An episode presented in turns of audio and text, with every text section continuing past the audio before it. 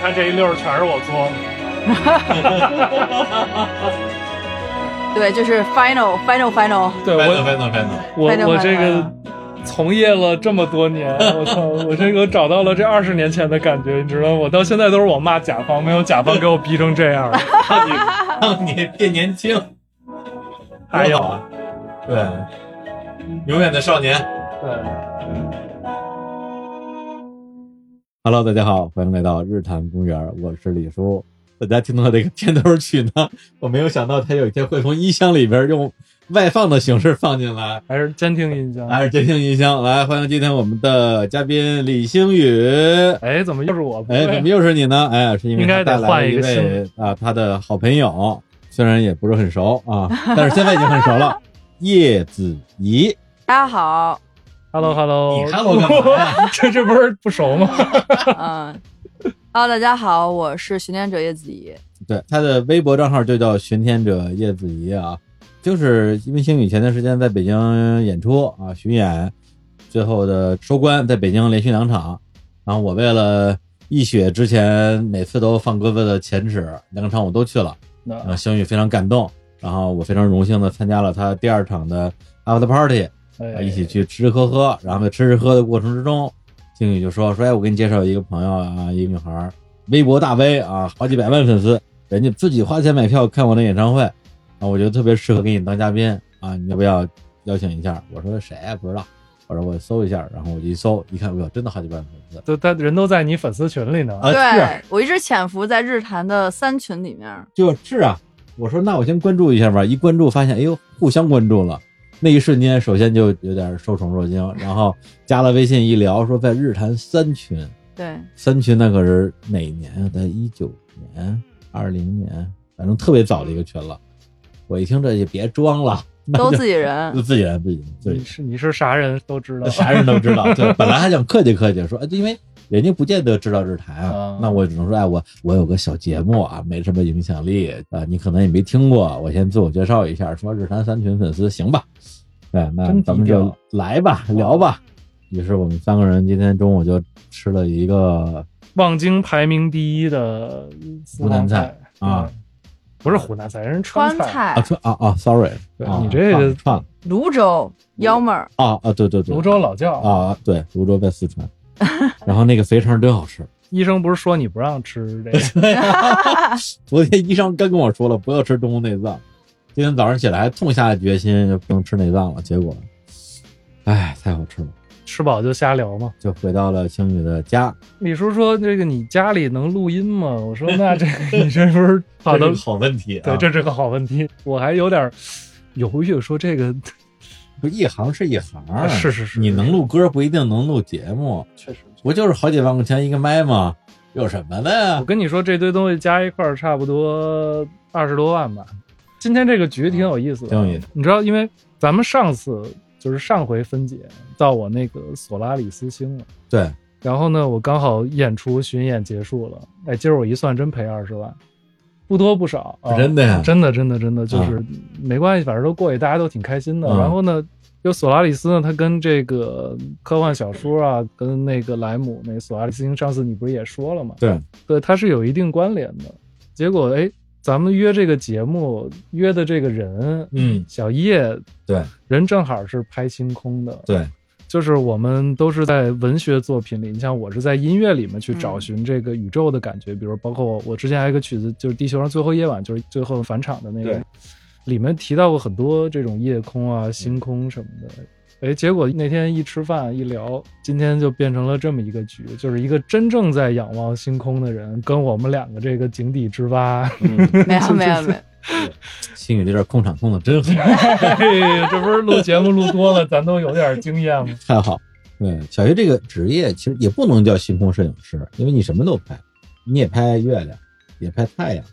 日全食什么的。他们都是星星呀，不要忘记太阳也是距离我们最近的恒星，哦，反正你这土鳖别老月亮也插话是我们唯一的天然的卫星。哦，对啊，太阳是个星星，对，嗯，你而且太阳太重要哦了，对呀太特殊你了。谁啊呀、我不认 识你。哦哦，你要这么说的话，那你是星空摄影师，这个是准确的。对，其实摄影这个东西只是我表达自己对星空感情的一个嗯方式。嗯我自己其实是一个天文爱好者，嗯我最先开始是从观测开始的，我看星星已经有十八年的时间了，从上上高中开始，高中啊，上高中开始，嗯嗯，就成为一个天文爱好者。没错，天文爱好者。所以我的特殊技能，如果要说的话，就是我能够认得清楚天上的几乎所有的星座，然后指得出每一颗星星的名字。每一颗星星，对，几乎是每一颗肉眼能够看到的亮星。我在上高中的时候参加奥赛，然后所以有一个很重要的我自己复习的方式就是画星图。嗯，对我就是会把这个星图一个一个连。哎我我有一个问题，就是我我那个小说里面提到了那个木卫二，就是它接近于这个地球的这个环境嘛，就是预估它可能会成为一个，就是我们可以去殖民的一个星球。那比如说，那从我们这儿要飞到木卫二要要多远？你你这个能懂吗？这个其实可能就要看你要有多大运力以及飞船。就是你看现在旅行者号，它其实旅行者号一共有一号和二号嘛，其实它嗯现在多少年过去了？应该是七几年去发的它吧？你看现在它才到太阳系的边缘，啊，对。现在来讲的话，就是人类的登月，那还要回到上世纪美苏这个太空竞赛的这样的时候。当然，现在嗯美国说重返月球，它的月神的那个计划其实是在月球建立基地，那其啊实哦把人送到月球都已经是非常困难的，更别说是木卫二了。啊，对，你要飞过去的话，那可能就看你是不是要去返回。那其实我们之前也有一些探测器到过木星，包括这个土星附近来去探测它。那如果嗯你要去把人带到那个上面去，它是不是要返回？这个事情其实难度远比发射一个探测器要大。啊，就想起那狗了，那个莱卡，对莱嗯卡嘛，莱卡就没回来嘛，人就不想让他回来，直接人射死在那个嗯对，是的，是半路的，上。对水晶户里边那个狗嘛，对对对，因为我其实小时候，你知道我有一个体会，就跟你可能有点像，但是我那时候就没有一拍脑门儿成一个星空摄影师，嗯因为过敏嘛，嗯咱们刚才不聊天儿，我过敏，各种过过敏敏特严重，小时候哮喘。哮喘犯了以后，我我睡不着觉，尤其是夏天时候犯的特厉害。嗯然后那时候小时候没空调，夏天的时候我就在那个阳台上，因为我小时候住在北京那个三环边上，就是后来我从那个甘家口搬到那个西三环，然后在那边菜地那会儿，然后也没什么楼，嗯就没有遮挡，也没有什么光污染，每天晚上在阳台上上不来气，就仰望星空。就那时候小时候的感觉，就记忆到现在也特别深刻。但是我我也不知道，我当时没有刻意的去想这是什么星星，但是我觉得就是星空很远很广阔，然后我就特别喜欢这种感觉。但是我不知道你是是从仰望星空开始去决定要去拍这个东西，还是说有一些什么别的契机？因为我这种体会我很爱看，因为我看了得有。几百次、上千次的这个夜晚的星空，但是我没有没有想到我去拍这个东西。嗯，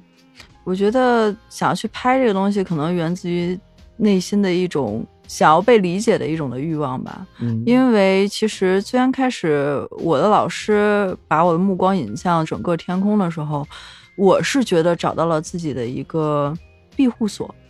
我会觉得在星空下，我是自己非常自由的。然后我看到了很多，比如说夜空中的奇迹，比如流星雨呀、或者是嗯很漂亮的一些特殊天象啊。然后我就很想跟我的同学分享。但是其实很多时候大冬天或者大夏天的时候都有蚊子嘛，就是大家也不会啊像我一样真的在户外待那么久。我记得印象非常深刻的时候是我高中的时候住宿，嗯，那我就是在回去的路上的时候看到一颗火流星，然后它整个是把两边的这个走廊都给照亮了。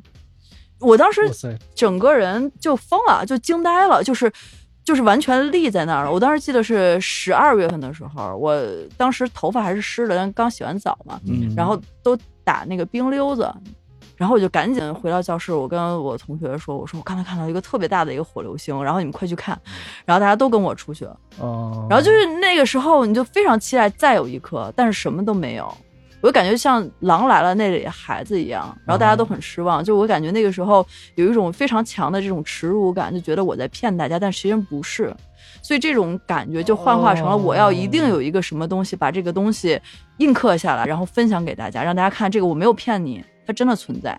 哦，原来是这样，就是你得证明这个东西。嗯对，直到我开始拿起相机给大家看这个星空的银河的照片的时候，在那个时代，其实大家也是觉得非常不理解的，就觉得你这嗯不是 PS 的吗？这东西怎么可能真的出现呢？就大家很多就是。不认为，比如说在北京周边附近或者世界上真的存在这种东西，觉得你都是电脑处理的。啊，我还真没见过火流星哎。他刚刚有一个话叫做“他希望被理解”，嗯，就是他看到那个星空的时候，他首先眼前有很多的美妙的奇观，嗯然后心里也有很多的感受。但是如果我只是拿嘴去跟你形容，你如何知道我看见的是什么呢？这个时候有一个影像能够让我的心情被理解。嗯，因为我从小其实也是一个比较小透明或者比较内向的孩子，就很多话我不知道怎么通过语言的这种的方式来去表达。嗯到现在来讲，已经过去十八年的时间了，但我看有一些特殊天象，比如日全食这种天象的时候，我依然觉得任何的语言或者任何的影像都无法去替代人真的去看日全食的这样的一个感觉。就、嗯其实零八零九年的时候有两次日全食，当时穿过了中国的很大部分的区域，然后当时零嗯九年那次是长江日全食，就有很多人会跟我说啊，我也看过日全食，我当时拿着什么熏黑的。就是什么 X 光的那个片儿玻璃去看啊，玻对璃对，片，这酒瓶子，琢磨，酒瓶子，那个东西去看的话，其实都是偏食，哦就日偏食和日全食之间差了十万八千里。哦，就是偏食的话，你只能看到就太阳变成了一个月牙儿的一个形状，并不对能真正的感受日全食的极致的震撼。日全食是一种什么样的感觉？就是你感觉人类所有的感官的极限那个阈值都被拉满了，哦，就是完全不能被替代的一种极致的体验。任何的语言和任何的影像，我试了嗯这么多方法，都没有办法去还原。就只有你切实的在那个时间、那个地点，你才能够感受到。我觉得我们俩有点像，嗯，就是是你知道我我出去录音嗯也是，就是我我去亚马逊录了这么多东西，但是那种身临其境的感觉，就真的只在那一刻亲身的感受，就是你永远没有办法把它带回来，嗯，就是你再怎么证明它也证明不了，别人只能听到大概估计百分之三四十吧。然后包括别人看到的东西，也可能只能是百分之三四十，但是剩下那个百分之七十，真的大家无法理解。对。但是我觉得这就是我自己作为一个个体，在这个世间存在的最有意义的、最有价值的一件事情，就是去感受这个世界。然后你把哪怕之间的十分之一或者是百分之一的东西带回来，分享出来成为故事，嗯，再分享给大家，你就可能影响更多的人跟你一样去感受这个世界。我觉得这点太酷了。嗯你太酷了。啊，没没没没没有，就是我觉得这件事儿会让我觉得我自己是有价值的，这是对我的一个正反馈的一个价值，嗯并且在很多的时候，我其实是一个。特别胆儿小，然后又又 挺懒的这样的一个人，但是每当我想到我的一个故事，可能让更多人跟我一样去感受这个世界、感受这个宇宙的时候，我就有无穷的动力。哇，对，就很多时候我都已经就是干不下去了，就是 就在那儿嗡嗡的哭的那种的时候，你就想不到我为什么而哭，就是。当时这个 吃一个红豆面包，第一口没有馅儿，然后那个时候无比的想念吃肥肠面，就很想吃，就是这种身体里抵抗不了的那种的记忆的那个味道，因为我很当时很恐惧。嗯，对，当时马上就要启程去南极，那个在浦东机场睡在了那个台阶儿上。啊，我记得好像我看到你发那个微博了，睡在那个对机场对，，但是条件比我要艰苦的很多的工作大把大把。我觉得其实像这种去到野外啊，然后或者是一些极致的一个环境下，几乎是每个摄影师的必修课。而且我觉得很多户外的野生动物的摄影师，然后还有一些极限挑战的摄影师，人家过的日子比我苦多了。嗯，，对，但是我觉得很多时候对我来说，一个很大的一个挑战是精神层面的，面对恐惧，还有面对自己的软弱、嗯自己的极限。完了，我觉得这节目做的感觉我在跟自己对话，啊 真的有点夸张。对，你嗯搞你把音乐的，你哪那么多恐惧啊？不不，就是直面内心嘛。其实，嗯在亚马逊的那个，包括我们去撒哈拉沙漠那种死亡的氛围，你真的在面对自己生命。因为在亚马逊里，我我之前录过好多节目，就都在聊这个事儿，就是他老问你。你在里面想的最多是什么？我说怎么活着，嗯就是太难受、太痛苦，然后身边全是危险的东西，你睡个觉都不踏实，呃各种东西在你身里窜来窜去，然后还有美洲豹，你晚上听那美洲豹远远在嗯那边的那个声音，就觉得我靠，我我还能不能活下来？就是那种直面生命的那种感觉，对我触动其实蛮大。就是我那时候才知道，哦，原来真正的自然是这个样子的。嗯，但你要让我听的话，我觉得你去享受的，除了刚刚最开始说到的，去感受那种美好，去捕捉那种美好，去表达这种美好之外，你们刚刚说到的去面对这种恐惧，也是你们追求的。我觉得你们就是享受这个东西。我觉得不是享受，我觉得这是一向内的事儿，嗯，嗯，就是面对恐惧是跟自己在较劲。是我就是说，如果这个你们的行程所有的东西都不变，你也能拍到星空，你也能录到那些声音，但是一点儿都不艰苦，一点儿都不危险，你们觉得会更好吗？我觉得可能危险不是一个条件，嗯，我觉得你应该也有，就是有那种很舒服的工作环境。嗯，就是我也有过一些经历，就是哎录的很爽，大家老问我哎你到底经历了多少痛苦，多少困难。然后我老想，其实想来想去，有的时候也没有那么多的困难，嗯但是真的去做这些事情的时候，你其实真的是是在挖你自己，就是你面对你那些，你知道你是什么样的人，你要去了解你自己是什么样的人，这个是一个，可能是我们这一类人的成长里的一个必经之路。我觉得这个对我来说很重要，我要知道我自己是什么样的，我到底软弱的地方在哪儿，我要面对的是什么，我必须要清楚。如果不知道的话，我很多事情，我包括我怎么活着，我都不知道该怎么活。就这个是，我可能一直在做创作、做我这些项目的时候，就我在想的事情，我不知道是不是你也会这么想。因为我刚才觉得你刚才说了好多事情，就跟我原来在播客里说的真话，的对，特别像，就真的特别哦像啊、嗯呃，我觉得是这样，在接触星空之前，我就是一个活在井底里的一只小青蛙，然后我被困在自己的世界里。如果不出意外的话，那我可能就是按照既定的轨道这么着爬爬爬，就这样活着，我可能永远出不去这个井。 一个广告公司的大佬没有，其实那个时候也是接触星空之后了。啊、嗯但是在此之前，我觉得我是一个非常内向的。就后来我的有一些同学回忆我，可能他们都不记得有我这个人。印象中我就是常年的，就是往窗外看，发呆，没有什么存在感的这样的一个姑娘，不爱说话，不爱说话。活在另外的一个世界里面，我一直在找一个出口，就是哦我心里是有一团火，是有一个表达欲的，嗯，但是是我一直找不到出口。但是我觉得，就是因为我想要去看星星，从学校的操场，然后一直到野外，然后再到出国，他在一次一次的让我挑战成功，看到星星的同时，增加了我很多的自信。嗯然后我在增加自信的同时，我就可以去走得更远，因为有想看星星的这样的一个决心。然后到后来成为一个星空摄影师之后，我想要实现脑海中的那个画面，哪怕是别人很不理解的这样的一个画面，我都想去往更远的地方去走。而我在走的这个过程中，必定会遇到困难，嗯，然后我会遇到可能危险，差点死掉的情况。等等等，差点死掉，真对啊的嗯是，呃，其实蛮多次的，有车祸，有高原肺水肿，有悬崖已经掉下去，然后被人一把拉住了户外包的后面那个板儿，有类似的情况，其实还是挺多的。当时比如说掉悬崖那次，其实也是因为我的户外经验其实当时很差的，但有那次经验之后，慢慢的你就积累了很多的，比如户外生存的一个经验。嗯，对，然后你在不断的去遇到困难的时候，其实积累的这些经验，它都会帮助你认识你自己是谁。嗯我觉得这一点其实非常的重要。然后你再一再的去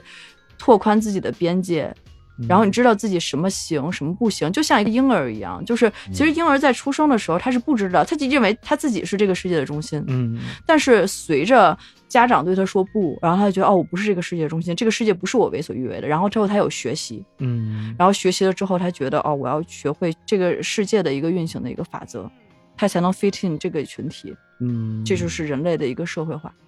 我比较好奇，你高中的时候去参加学校的那个观星社团，嗯然后上大学学广告，毕业之后做广告做了嗯，好几年吧。对，那中间这些年，嗯你还在做观星这样的对事情它一直是我的爱好。哦，其实很多人一直问我，就是你十八年的时候如何把一个爱好一直坚持到现在，就是你融入一个小圈子。其实，在我很长一段时间里，我都觉得我是羊群中的那只黑羊，我是不被群体所接纳的。为什么？就是我觉得可能我不爱说话，然后以及比较特殊吧。很长一段时间里，我都非常害怕春游这件事情。就是大家春游小学的时候背着小书包去公园玩都很开心，对但是春游面临一个事情就是分组，啊，我永远是被剩下的那一个。大家会说我们组人满了，我不要叶子怡，就类似于这种。哦，好可爱。哦，对对对对对，就真的是小透明。然后直到我接触了天文，我才发现哦，原来有一波跟我一样同频的人，只不过在我们学校里没有，但是它存在于这个全国的各个角落。那个时候刚有 BBS，啊天文馆当时有一个论坛叫“天文在线”，啊，然后，所以我终于找到了一圈儿能够一起看星空的这样的一个朋友，所以这些朋友一直到现在，我们都是非常好的朋友。就十几年过去了，所以当你的朋友是能跟你坚持同一个爱好的人的时候，其实你坚持这个爱好就是顺水推舟的这样的一个事情。大家可能去聚会都是去，比如唱个 K 啊，吃个饭。那我们的聚会无疑是就是去看个星星嘛，所以这个事儿就是一路走到了现在。那什么事件或者是某一个瞬间，最后让你决定把你的已经干了几年、有一些积累的这个本职工作辞掉，全职来做星空摄影这件事儿？这个转折点在哪儿啊？嗯，应该是在二零一五年的时候。嗯，对，就是其实很多人会觉得我是放弃了我原来的职业，然后去做了一个完全不相干的事情。但是我觉得是因为我有前面职业的一些积累，才有了我能走到现在的这样的一个地步。嗯因为我原来作为一个广告策划人来说，首先我是作为乙方的，但是我当时其实接触了大量的丙方，这个丙方其实就是当时的内容创作者或者说是媒体老师。当时应该是二零一五年的时候，我当时面临着一个很大的一个人生抉择，当然也有人生和感情的一个抉择啦。然后我当时之前是在新加坡，然后我的前男友是原来在新加坡长大，但是后来去了广州。但是呢，就是等我决定回国的时候，我又跟他分手了。然后，所以这个问题就很严峻，我到底是要回新加坡还是回国？到底是怎么选？然后我就决定给我留一段时间，我说我自己去想想。然后正好那一段时间，公众号和微博都已经开始蓬勃发展，对但那个时候没有一个专业的一个观星相关的这样的一个自媒体。嗯，然后有什么美食啊，有旅游啊，这些都已经开始冒头了。我就说，哎，那如果是这样的话，我为什么不能尝试着把我自己的这个爱好变成我这个自媒体的这样一个内容呢？那我自己的兼职也可以做着，不行我再回去上班呗。啊，当然，我之后有一段时间也是，确实是回去上班了一段时间了。啊，对对对对，哦哎呀，我现在觉得挺后悔，因为我当时老老板对我真的非常好，然后也非常器重我，但是我后来还是决定我要做这个事儿。嗯，对，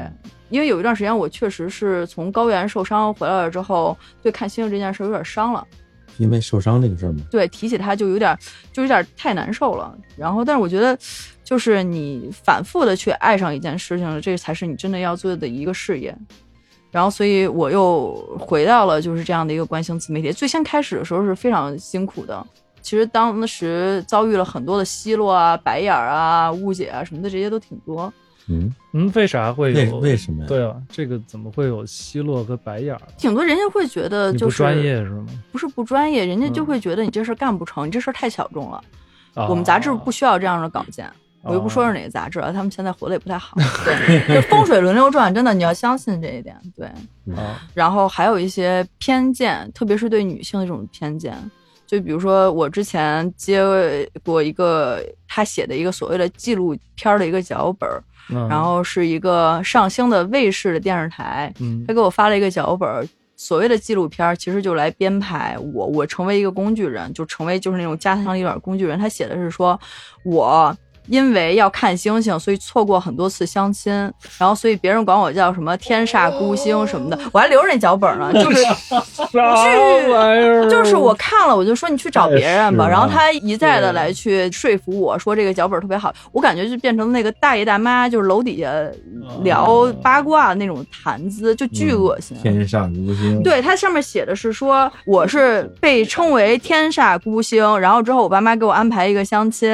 然后他编排来我的是因为有什么英仙座流星雨啊什么的，我放人家男生鸽子，就是他写的那个脚本，我看人都傻这了，都是他编的是吧？都是他编的，哇，这这这编的有点太我太恶心了，对啊整个人都傻了。要换我当时就直接骂街了。对，就是我当时还非常礼貌的说，这我我不不合行适去找别人不合适。对，这类似的事情其实挺多的，嗯所以我也非常感谢能走到现在。其实最先开始能让我活下去的很多的那些朋友，其实都是我原来的同事，哦， 就他们手上其实是有很多广告公司的这样的一个预算或者是怎么样的，他们就觉得嗯那当时最先开始我也不是挺贵，就是他能让我负担这个旅费就行了。然后所以投谁不是投，就是给朋友一个机会呗。出个差旅，出个差旅，然后慢慢的这样的慢慢的做起来。因为最先开始没人对这个领域感兴趣，也不会认为这个东西是将会成为一个爆发的一个领域的。当时我微博就是现在有的粉丝是从我微博粉丝三千一直到现在跟到了嗯对。所以当时也是经历了几轮，从微博，然后到自己生产视频，到抖音，嗯然后到 B 站，然后到一路跟过来的，八年了。我是看了你 B 站的好多视频，嗯南极的、北极的、澳洲的，嗯我都看了，但是这都是比较新的了。嗯，对，那你最开始比较出圈的视频或者是拍摄是哪一次的？呃，应该就是得奖吧，嗯就是因为这些，然后以及我父母，其实在最先开始非常不理解我去做这样的一个决定，嗯然后我我其实跟他们有过一一次的长谈吧，嗯就是跟我妈，就是当时我在二零一五年的时候决定去北极去追日全食，嗯因为我前两次追日全食都是失败的，第三次我觉得如果要是北极这一次不成功的话，那我就回去上班了，放就弃这事儿这失个败了。啊对对对前对，两次失败是什么？天气不好。哦，对，我觉得那可能我跟这事儿就没有缘分。嗯嗯，然后我跟我妈说，我妈说你已经二十五了，然后你没有该正经工作，，对该疯的也疯了，嗯然后该怎么着你你嗯是不是应该稳定下来了？我说妈，我现在如果稳定下来的话，你看我至少有三十多年的时间来去稳定，但是我觉得我留给人生能够做自己的时间，可能就只有五年的时间了。嗯，所以你就给我五年的时间，看看我能不能达到我想要的样子。如果我做不成的话，我随时回去上班儿。啊，嗯呃，我妈说行，转会儿第二天，你考不考虑这个工作？ 挣的钱少点没事儿啊，我只要稳定。我也有这经历，我妈啊，大概五六年前跟我说，嗯哎，你要不要去电视台上个班儿？对，然后或者是哎那个哪儿那个工作咱稳定一点儿什么这那的，嗯然后直到我后来上了好多节目嘛，嗯然后包括上央视啊这那的，我妈前两天演出她也在，我看到了， 对他们带着我们家几我个看在到二了楼嘛，我看到了对在二楼看到了带着几个亲戚来了，嗯然后所以现在他们能理解了，就是说哦，干的是个嗯正经工作，然后确实也也挺。你你在大家有一定知名度，确实对，然后他们这才理解，因为我觉得上一代人他可能他对你这个职业不了解，对，而且他觉得上班儿是一个正常人该干的事儿，对觉得我们这种自由职业或者追求梦想，它是一个退休了以后再干的事儿。对他们来说，没错他们是这种认知。没错。嗯但现在我爸妈其实也不是太理解，但是他们不支持。其实是正常的，我心里是有一个预期，他们不嗯支持我，只要他们不反对，就已经是支持了。就是他们已经不阻止我出门，就是这已经算是支持了。你都四百多万粉丝了，还不支持？这在他们来讲不如一份稳定的工 啊作，这对永远都是肯定不如，对对就对，哪怕你一年有很不错的收入啊，在他们眼里都不一定比一份稳定的工作更。 哎，那你你爸妈觉得你干的是什么呢？我爸妈，我觉得他们首先，我毕竟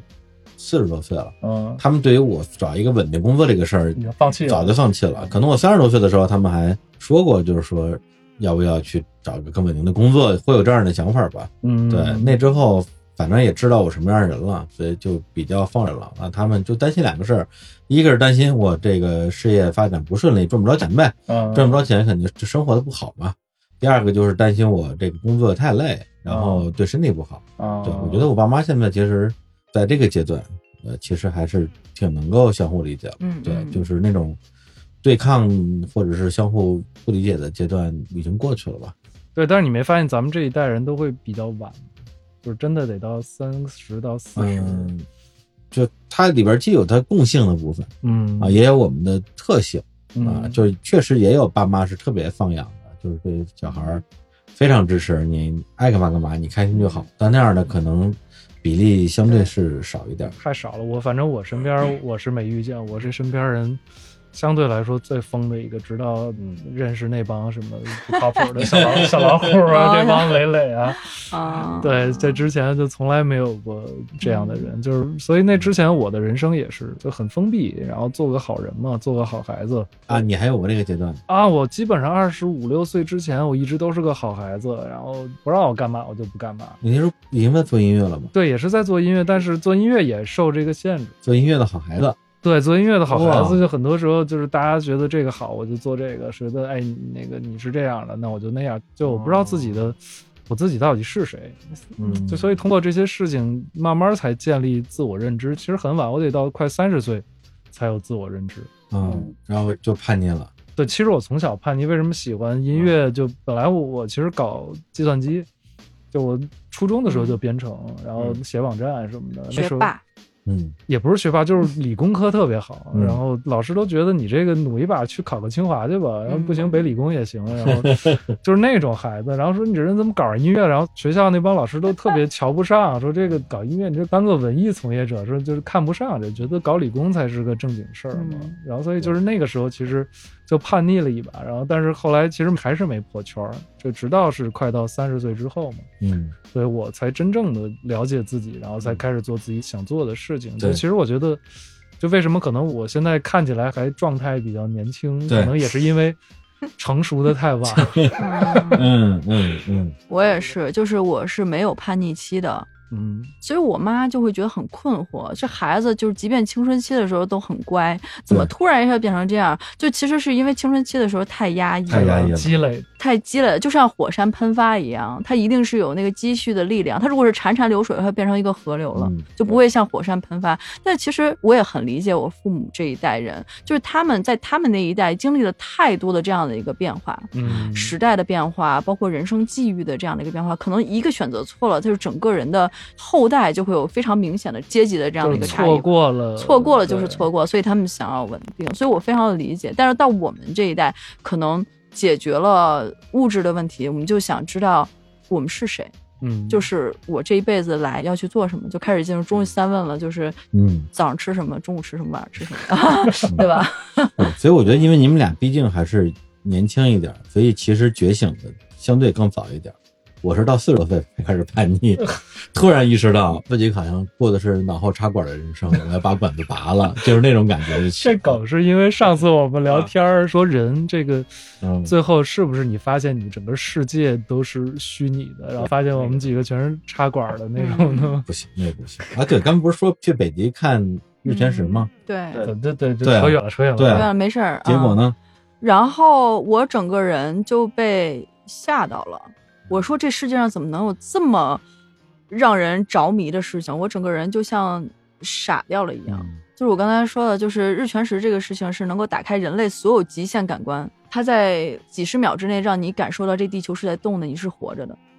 他在说的那一瞬间，我流口水了，流 口水，这是啥？就是不是因为他说打开你极限的感官，我说哇，这个听上去口水，嗯，当时很非很常好非吃。非常的想要拥有，然后就是 就是分泌唾液，太喜欢了。嗯，下次我们一起去吧。好呀，好呀，哎你知道，嗯美国就是你这说这事儿，我突然想起来，就是从音乐的角嗯度上来说，就是人类第一次体会到了低音的感觉的时候，嗯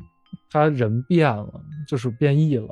就是我们的感官突破了那个极限，然后你从此以后，你觉得这个世界就不一样了。所以这个现在，比如说我们听的很多音乐，比如说你那天在 live house 里听的那些嗯低音炮的那些很多的声效啊什么的，就是人体会到了这种东西给你心灵的这种冲击力的时候，就人就变了。我不知道是看日全嗯食会不会，你会觉得你变了。我会觉得这是我还想再去追逐这事儿太棒了，就像。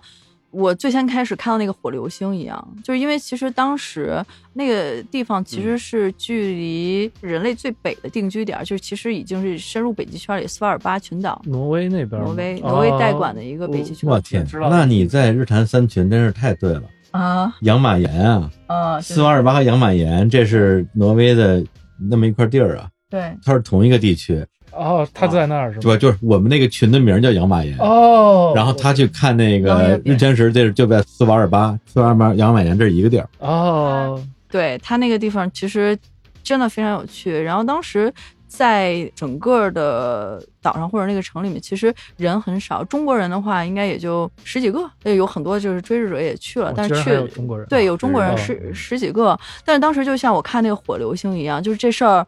我太想把它说出来，我想跟别人分享这个事儿，嗯，就是我想一直说这个故事，我还想再看下一次，因为嗯其实日全食的时候时间非常短嘛，但是你的对感官是完全被打开的。就是有人说，就是无论日全食时间多长，都好像是一秒。就你当时第一反应，首先是被吓住，等你反应过来的时候过去了，哦，就跟猪八戒吃人参果一样，你没尝出味儿来呢，它就过去 了。然后下一次是什么时候？你赶紧，下一次我也要去，嗯我要把这个故事讲出来。我这个小问题，嗯这是你第一次看日全食吗？没有，这是第三次，第三次前两次都是失败的。哦，就第一次成功看到。对 OK，然后你说的那种感官完完全没打，哎呀，这嗯，口水啊，嗯口水吞回不去，我想想吞日，天狗想吞日了。日天狗就是你看到这个东西的时候，那你震撼是你得有特别专业的设备，还是拿眼睛看就能感觉到？用眼睛看，哦，直接用肉眼看。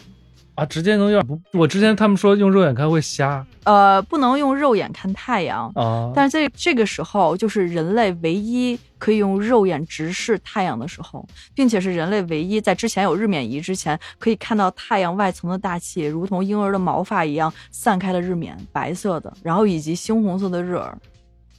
对，然后如果你闭上眼倒数五秒，当然如果是日全食的时间够长的话，然后你能看到月球。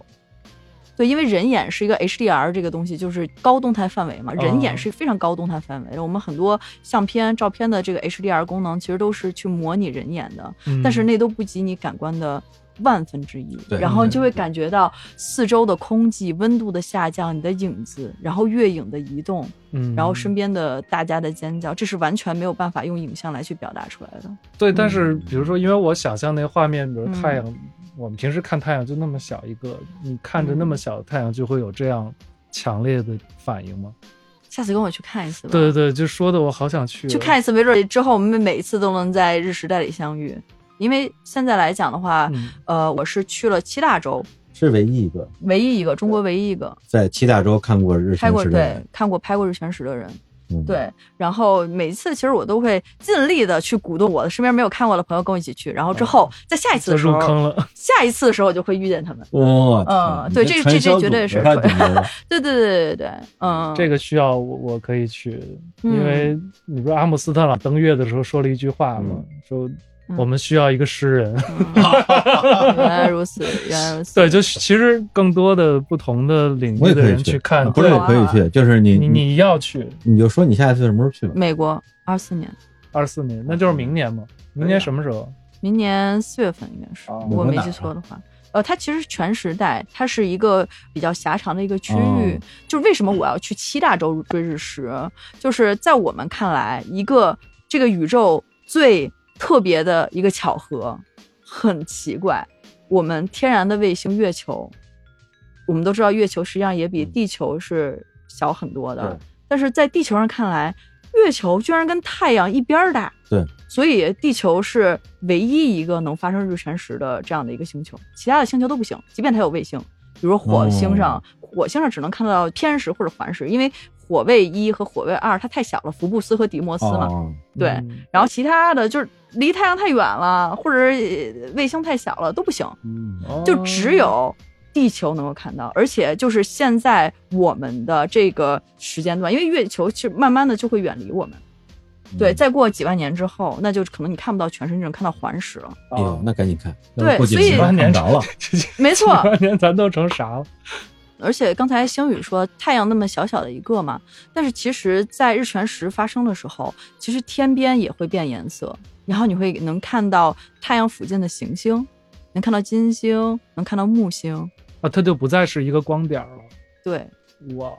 就是这是这个宇宙间最独一无二，并且无法就只能通过我带你去，你跟我去吧，就这样的来去体会，就但是刚才你说的已经非常非常的，已经飞，已经非挺常飞非了常。非常非常有吸引力。因为我觉得我是一个其实非常笨嘴拙舌的一个人，我不太会用语言表达自己，所以我才想要用影像来去讲故事的方式来去表达。哎，那我再问一个小问题啊，比如说日全食跟月全食比较起来，因为去年我还在大理专门看了一个月全食，还是拿天望远镜看的。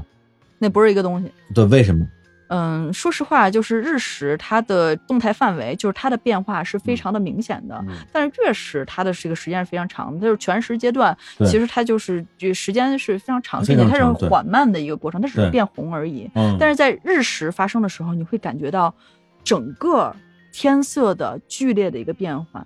就是诸神黄昏，哎，那比如说嗯像潮汐什么的，是不是也会同时有有一些变化？没错，啊，是的。然后就是为什么月食和日食不一样？其实有几个原因。我们在地球看上去，太阳和月球看上去是一样大的，但是实际上月球比太阳小太多了。当一个小的一个天体遮挡到一个比较大的天体，其实其实就唰一下就过去了。啊，对，但是当月全食的时候，是地球去挡住月球的。对那所以看到的这个红色其实是地球大气的这样的一个反应。对，所以它是相当慢的，并且其实月球它是不发光，它只是反射。对，它不是自发光的。还有一个嗯个人感受上的观点啊，嗯因为我这两年在大理生活嘛，嗯，所以一般有新朋友来大理玩，我会带他们去看月升哦，啊，因为月升这个东西，大家想象的可能是很没错缓慢的，实际上是砰的一下蹦出来的那种感觉。嗯没有见过的朋友第一次看会觉得很震撼。嗯，然后呢，我就会跟他们讲，就是说为什么大家在城市里边不太看月升，一是因为有太多的建筑物遮挡，你也看不见；第二个就是因为月亮它是一直挂在天上，看着你，然后你什么时候抬头你都能看见它，它是很温和的、很温柔的跟你对视，而太阳。为什么这么多人喜欢看日出，喜欢看日落？因为只有在日出和日落的时候，你才能够直视它，而在其他时候你不能直视太阳。嗯，而日食又是另外一个极端情况嗯，对，就是它比日出和日落瞬时性会更强。在这个时候，就是你不但能够直视它，你还能看到宇宙，看到看到对，看到宇宙，看到它另外一面。嗯，对，其实。日本它是受中国的文化影响比较深的嗯一个民族嘛，就是一个国家嘛。然后他们其实有一个 项目，就是原来贵族的时候会做的，就是晚上的时候贵族不睡觉看月亮。嗯，看月亮升起来，就因为只有贵族才可以晚上不睡觉，第二天早上睡觉。嗯赏然后月对普通的这个农民都要下地干活，他能够干这种的。对，其实中国带来的整个对于月亮的文化是柔和的，并且它是一个寄托相思的。跟西方是不一样的。其实月亮就像一个中继站，很多时候就是说怎么样去千里寄相思。就原来古代的通信这么不发达嘛，就看太阳的话，你看一会儿眼睛重影了，就是没准儿一会儿就瞎了，对吧？这不能长期的直视，但是你怎么让千里之外的人共同看同一个天体？嗯，就是你看着同一轮明月的时候，你跟他说“我好想你啊”，他就说“哦，我收到了，我也好想你啊”，然后就他通过这种的方式来去传递相思，这是我们中国独有的这样的一个关于月亮的一个文化。举头望明月，举对，杯邀明月，嗯，好多这样的对对对句子啊，然后就是月亮，其实它也有它的一个规律。为什么叫月经？它跟月亮的周期有关系吗？跟月亮周期有关系吗。就是这样，就是有一种说法啊，是人类适应的月球，比如说在这个满月的时候，男人要去出去狩猎嗯，啊，那这个时候因为满月的时候能看得地嘛，就是可以嗯野外出去狩能猎见，度 高，对，那这段时间她来这个月经，那不用受孕嘛。然后在没有月亮的时候，就是可以去怀孕，但是我觉得这是扯淡，嗯，对，啊因为每个人都不一样，每个人都不一样，这这完全是扯淡啊！我嗯我个人认为是这样。但是实际上呢，是因为人类有这样的一个周期，而它恰好和月亮的周期是相似的，所以才给它命名为月经。啊，要不然，如果它跟太阳的规律是一样的话，它可能叫日经了。嗯，这名儿太是这样棒的，所以在古代，无论是中国还是就是西方文化，都把月亮和女性以及生育联合在一起。嗯而且月亮的这个阴晴圆缺，它其实月亮每天升起的时间都是不一样的，它的相位也会有变化。它就是比如说上弦月的时候，它是在呃上半夜，然后当时是从西方落下；那嗯下弦月的时候，它是后半夜从东方升起，它是有一个二十九天这样的一个轮回，它跟人类的这个身体的节律几乎是差不多的，而它。这样的一个相位的这个阴晴圆缺，又很像女人怀孕这样的一个过程。嗯，哎，英文叫什么 period， ？Here 它就叫周期，那跟月亮没关系，所以它还是一个中国的一个说法。呃，其实古巴比伦人其实他们也会认为月亮和女人之间是有这样的一个关系，因为其实就是啊大家、嗯通过思路啊什么的，其实中国和西方之间的交流比我们想象中的要多很多。对对对，但是我觉得月亮啊代表有点可能跟阴阳这个什么有点关系吧。对，嗯、对，这个就涉及到中国古人对于整个世界的这样的一个看法了，就是嗯阴阳合一和天人感应。嗯，就是为什么中国的历法这么的复杂？就是我们很多时候说什么阴历生日，但实际上这是不准确的。所以说，就是 Happy Lunar New Year，为什么这个是不准确的？因为中国从来不用阴历，啊啊是嗯农中历国是农历，农历是一个阴阳合历。那阴阳合历讲究的是你的阴和阳必须要合在一起，你必须农历初三那个月亮就一定是这个形状的，这个才叫准确的天文历。中国是唯一一个阴阳合历并且具有天文历的这样的一个历法，就是我们现在的农历。嗯对哦就所以它要算，一定要准，哦啊，农历跟阴历不是一个不是一回事儿，不是一个回东西哦。阴历是阿拉伯人在用的，事儿嗯哦，只有阿拉伯人就是比较著名的，因为他们要去航海，他们要在沙漠里航行。就比如说我在没有钟表的一个时间，那我一走沙漠，我走一个月，我走一年，我怎么知道今天过了是哪天呀？嗯我看月亮，啊，对，因为他那而儿且他那儿热嘛，所以老得晚上走。嗯而且啊阿拉伯人他们是白天休息的，为什么有这个避斋节或者开斋节？就是现在来去讲的话，可能是一种宗教强制的一个仪式。嗯在最早的时候，你白天出去热死了，对热死了，就 真没的水。了。嗯，只有晚上的时候，你就跟着月亮、跟着星星去航行。所以哦阿拉伯人现在我们看到，比如说牛郎星和织女星，现在用的包括很多其实恒星，他们的命名都是用的是阿拉伯语。啊，对，就是因为当时阿拉伯人为了来去航行，去制作很多的星表。嗯对，所以就是因为有实际的这样的一个航海，无论是海上航行的，还是沙漠里航行的这样一个用途，那阴历就是一个很好的一个标准。嗯，但是对于中国，中国是一个农耕的一个国家，嗯那你一个月庄稼够长啥呀？对吧？所以对中国人其实是以阳历为去基础的，然后与此同时加上阴历的这样的一些东西在一起，就是天人感应，他一定要去说人权天授。嗯，就是西方可能说的是君权神授嘛，就是中国就是说我是天子，能预判所有的这样的一个天象。所以日全食非常重要的一点就是为什么现在建国门的那个古观象台，现在那个嗯大牌匾上写着“观象授时”，观象和授时，这是天文观做的最重要的一点。你要通过星体的这样的一个运行来去预测接下来发生的事件，来去制定历法。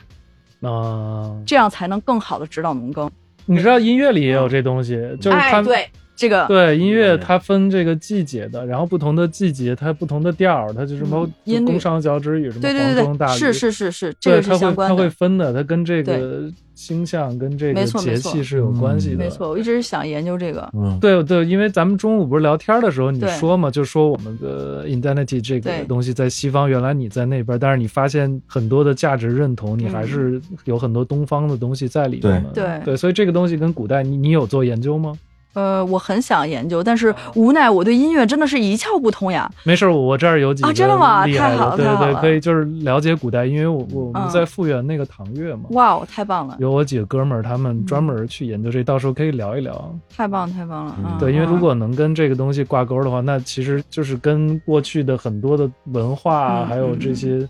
是历史这些东西都能连在一起。之前我认识一个古琴的演奏家，嗯，然后他说这个是相关，但是后来我也没有去具体的来去跟他聊这个，但是我确实对这个东西非常的感兴趣。对，因为他们会觉得，就比如说在音律里面，嗯就有的音是在这个季节是就跟嗯咱们吃时令水果一样，没错，就是它这个东西是一定要这样的，没错对它对、哦对你的这个身心健康是有一定嗯关系的，所以你是你要你要遵从这个天意，对，所以他们一直都你那个现在在哪儿？有空可以去那个天坛，嗯天坛有一个神乐坊，里面对就有记载清代的时候这个，是但是清代已经相对来说嗯没落了嘛。嗯，嗯，就对再往前，它可能更小的，因为过去你像唐宋的时候，那就是道家是治国的嘛，嗯皇上的军师基本上都很多道士嘛，什么嗯司马这那的，司马承祯吧，那会儿唐代的时候，嗯就是这帮人，所以他们都要看这一些东西的。对嗯，，那他那个，比如说不同的时节去听一个音律，他是定，比如说皇家去制定，比如这个季节的音乐，它的定调是要怎么定，那我们就要官方制定，因为官方是要靠这些道家来去啊、各种观星啊，然后修算身养性啊，对，然后算完了以后，告诉你下个月我们这个定什么调，大韩只能听爵士，陆啊 对，羽只能听电子，不是 类似于 C 调、D 调，说这个月我们只能 C 调，下个月我们只能弹 D，就是下个月我们规定这得 D 调了。这 D 个调，对对对，它是有这样的，嗯，最早的那个音乐治疗、心理疗愈 嘛， 就是那个啊嘣，对那嗯些东西它是有点像是过去的旁门左道了，嗯偏执它是那种皇家的这种嗯宫廷，因为他们很看重这部分东西，所以嗯这个东西现在是我们还没有去深入的去研究，因为这过去就在很长时间里，大家就会把它一刀切，就算到嗯没那错封建迷信一对，方。是的，是的。但是现在在这里面，大家在开始找寻它的一些嗯科学的没错道理嘛，所以这个其对实很好玩的。这很有意思。对，有机会可以咱们研究一下，因为这个我也很感兴趣。对，下次一起看日食的时候演奏一段，哎，可以啊，可以啊，对对对，好像西方是西方是没有这个东西的，我记得是、嗯他们好像现在的这个四四零的这个定音是欧洲那边是二战的时候被当纳粹去统一的嘛，因为希特勒是一个那样，他是一个爱音乐的人，他就受不了不同的国家、不同的调儿。虽然这是一个野的传说啊，啊，但是相对来说比较有道理的，就是他受不了去一国家就完全这个音乐的音高不一样，受不了，他说你不行，全都用嗯，四四零就确实也是大一统，德国统一的这个嗯这个调性嘛，然后所以就中国现在也用这个，但是我们过去的传统音乐其实不是，就是因为我们用那个三分损益去定调嘛，哦，对，它是以这个物体的这个比例来去定音高，它不是一个标准的，因为西方喜欢用量化这个东西，把所有东西都给你量化了，它时间啊，然后包括音乐也量化了，但东方就不是这样，东方是按这个比例，嗯，所有东西都是按比例，比如说这个一尺是多少，那当时每个朝代都不一样，它定是八这这就是一尺，那就半尺多少截一半儿，然后三分损一就截三分之一，它的音高就是五度五关系。所以中国为什么老说它全是五声调式嘛，嗯其实也是这个原因，对，就是因为它每截一节儿它是变一个音，它就其实是变五度变五度，然后这样推出哆来咪发嗦拉西哆，脑子不太一样。这个玩意儿就是我听起来很像日影长度，就是太阳影子的长度。哦其实我们就是怎么样去规定一年，怎么样来去规定一天。哎，那古时候跟星象他们之间，比如说你说的这个日影的长度，那古代人他是怎么去？立木为表，呃，哦对，什么就意思是嗯插一根棍儿看太阳的影子。正午的时候，太阳影子的长度；嗯当太阳影子长度回归到同一个刻度的时候，这就是一年过去了。哎，但是比如说你像咱们北半球跟、嗯不是北半球，南方跟北方，东边跟西边，它具有时差的。那他没们，错，对，那古代是怎么让这个东西统一的呢？所以就是有周公策影。周公当时在 嗯，河南地嗯登登峰，直 接变口音了。河河南地 登峰，然后嗯立了一个周公测影台，那是最早的来去定的地方。他就认为这个地方是我的国家的之中，哦这个地方来去看太阳的这个影子的长度。当比如说为什么冬至这么重要，嗯，就是现在来讲的话，冬至可能就是吃饺吃子。饺子，嗯对，拉班羊蒜肉，拉班蒜啊。啊，差不多。但是其嗯实，在很长一段时间里，冬至是作为岁首的。啊它它为什么这么重要？是因为这一天它太阳影子的长度最长，哦，最长的话，你那刻度尺不就是好量嘛，然后更精准。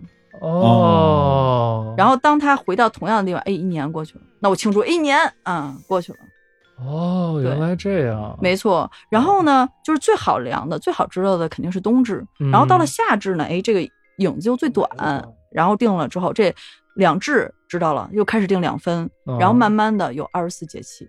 啊，所以那还是从河南这个地方定出来的。而且就是之后在元朝的时候，我们进入到这中国古代历法发展的最顶峰，就是郭守敬啊、郭守敬他当时在河南，东，现在还能看到呢，啊、就是他把这个刚才我不是说立根棍儿，看这个棍儿的影子吗？嗯，人直接为了这个事情更精准，人家建了一个天文台，看着天文台的影子。啊，对，其实就是一个类似于一个城墙的一个高的一个东西。现在上面还有那个之前被日本人打的那个炮的那个眼儿，那个坑还在呢，在哪儿啊？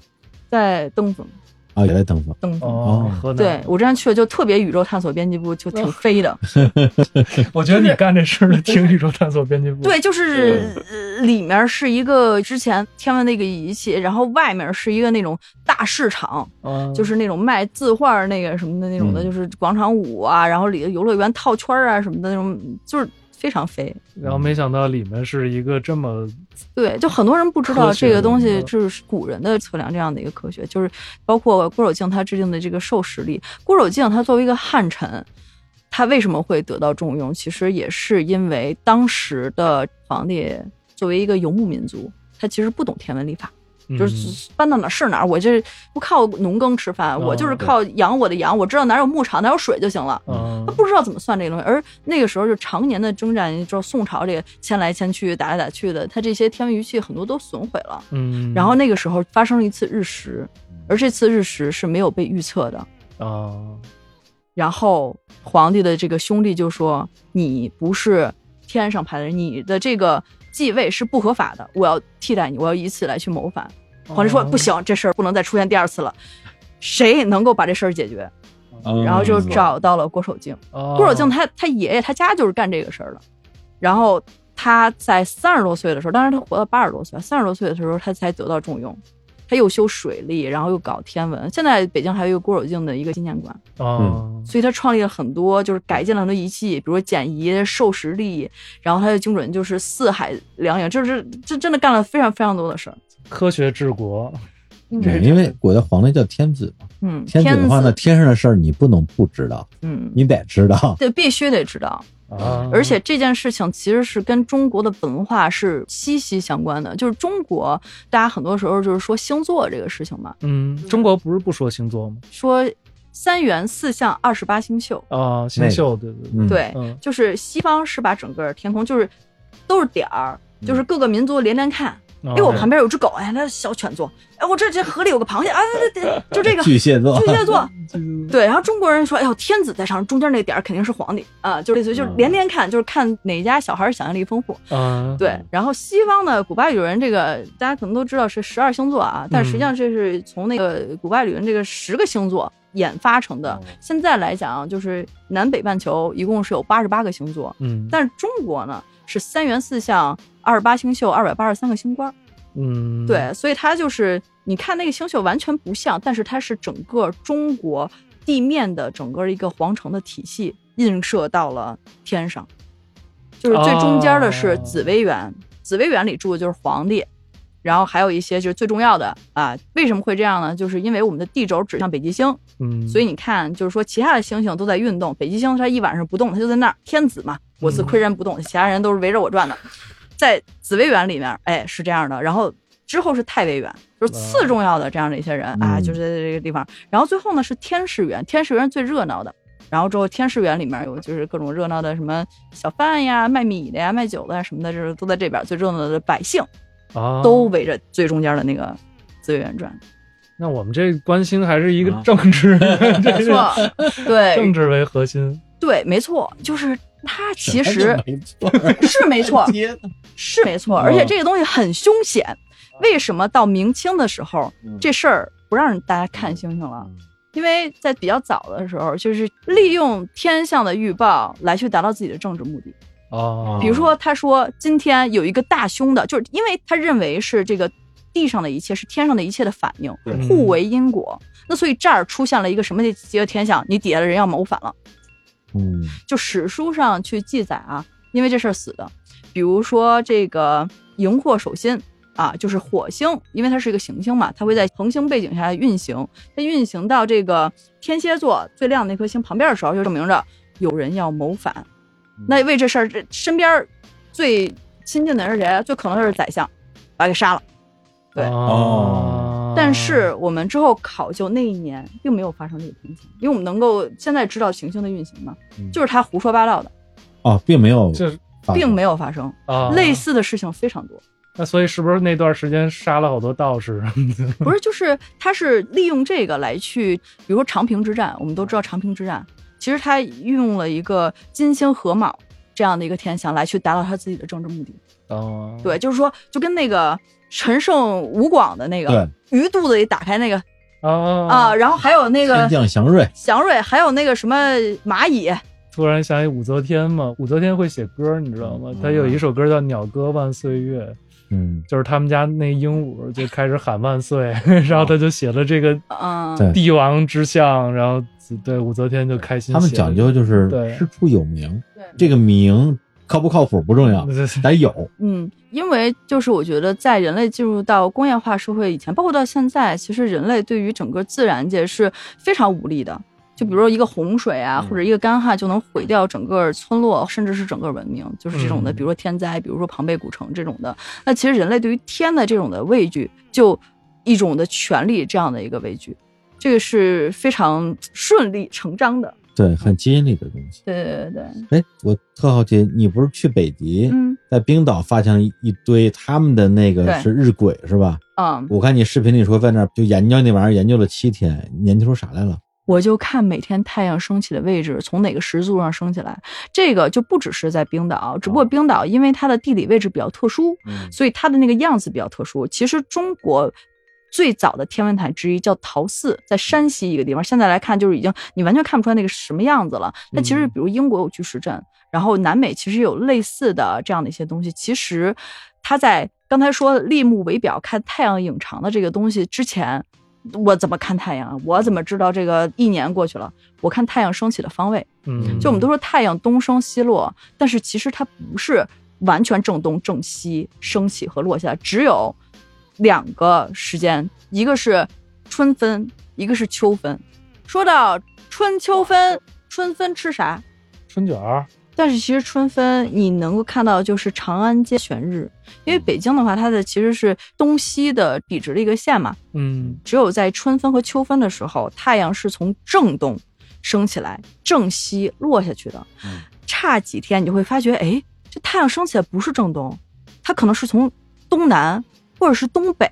嗯，然后你如果在极地的时候，你就发现会有极昼，太阳压根儿就不落下去，或者太阳压根儿就不升起来，那南边露一个头儿啊就结束了，这一天就结束了。嗯，对，那你说生活在这里的人，他怎么样去衡量一天？那怎么去衡怎么样？完了一天呢？看太阳升起的方位。啊？它一圈儿石柱子，先定春秋分，就是从东西来去定这个春秋分它升起的位置，然后太阳会在这之间的徘徊。啊，它就算不升起来，它也能看到。它不升起，它看不到，但是当太阳回到正东的位置的时候，就是一年了。哎，那比如说刚才你说的这个极昼或者极夜，那这帮人怎么过日子呀？原来的时候就是没有时钟的时候，